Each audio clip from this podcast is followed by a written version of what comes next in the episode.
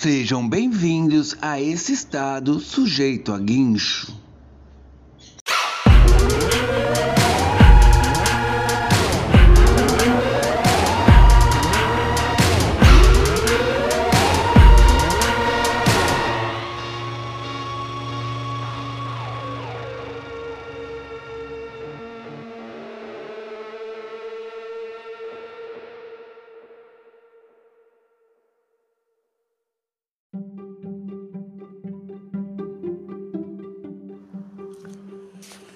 No episódio de hoje vamos falar sobre um filme italiano chamado Escafandre e a Borboleta.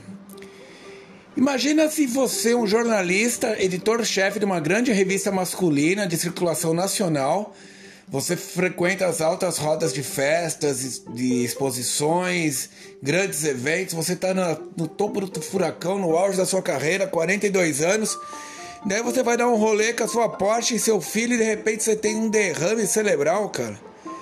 E você para o carro e entra em coma. Depois de três semanas você sai do coma. Só que o seu corpo não funciona mais nada, nada mais mexe, cara. A única coisa que mexe é o seu olho esquerdo. Você está completamente trancado dentro de você.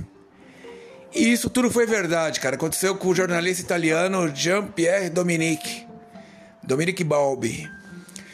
Cara, esse filme tá lá no MUBI. Vai lá pra ver.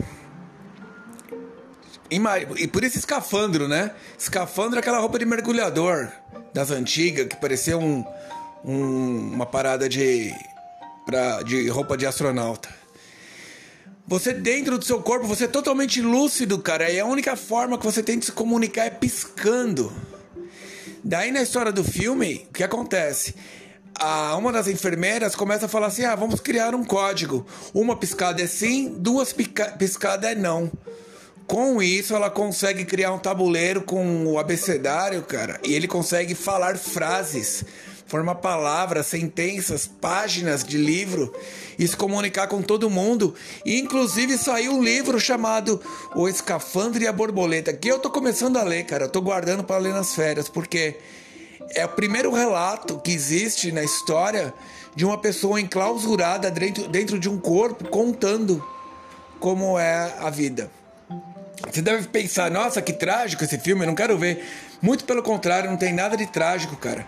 A primeira metade do filme toda é feita do ponto de vista do, da pessoa que tá lá deitada na cama né, com esse AVC, que é o personagem principal. Então é como se você estivesse vendo dentro da cabeça dele, sabe? A busca da imagem, o olho fechando, ele vendo de próximo das coisas. Muito legal essa tomada de, de, de câmera, cara. E ele é muito. Ele é uma pessoa muito vivida, né? Bem, bem esclarecido das coisas, então ele meio que dá risada na situação, ele não se queixa.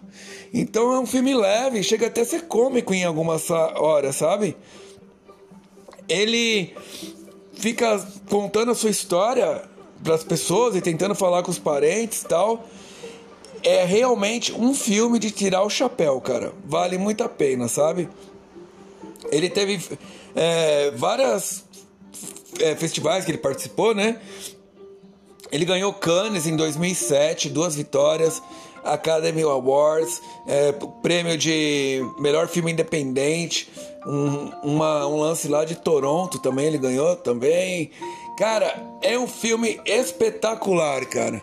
Para você que acha que a vida não sei o que, papapá, imagina você ficar preso dentro do seu próprio corpo, cara, se comunicando apenas com o olho e você fazer um livro ainda com isso. Assista esse filme, depois comentem aqui, cara, abaixo desse post ou manda um e-mail para luisamérico@karma.news. Que a gente troca uma ideia. Esse filme me comoveu, tanto que eu fui atrás lá na estante virtual e achei o livro e vou começar a lê-lo. Ele é fininho, tem 130 páginas.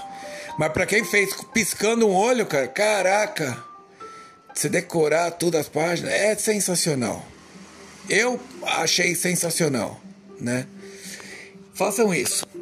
Se quiser entrar em contato também, o site que hospeda esse podcast é o karma.news. Lá vai ter a parte de apoio. Você pode entrar lá e dar um help aqui para esse jornalista em extinção Toda ajuda é bem-vinda e nenhuma contribuição é pequena demais. Certo? Sejam bem-vindos a esse estado sujeito a guincho.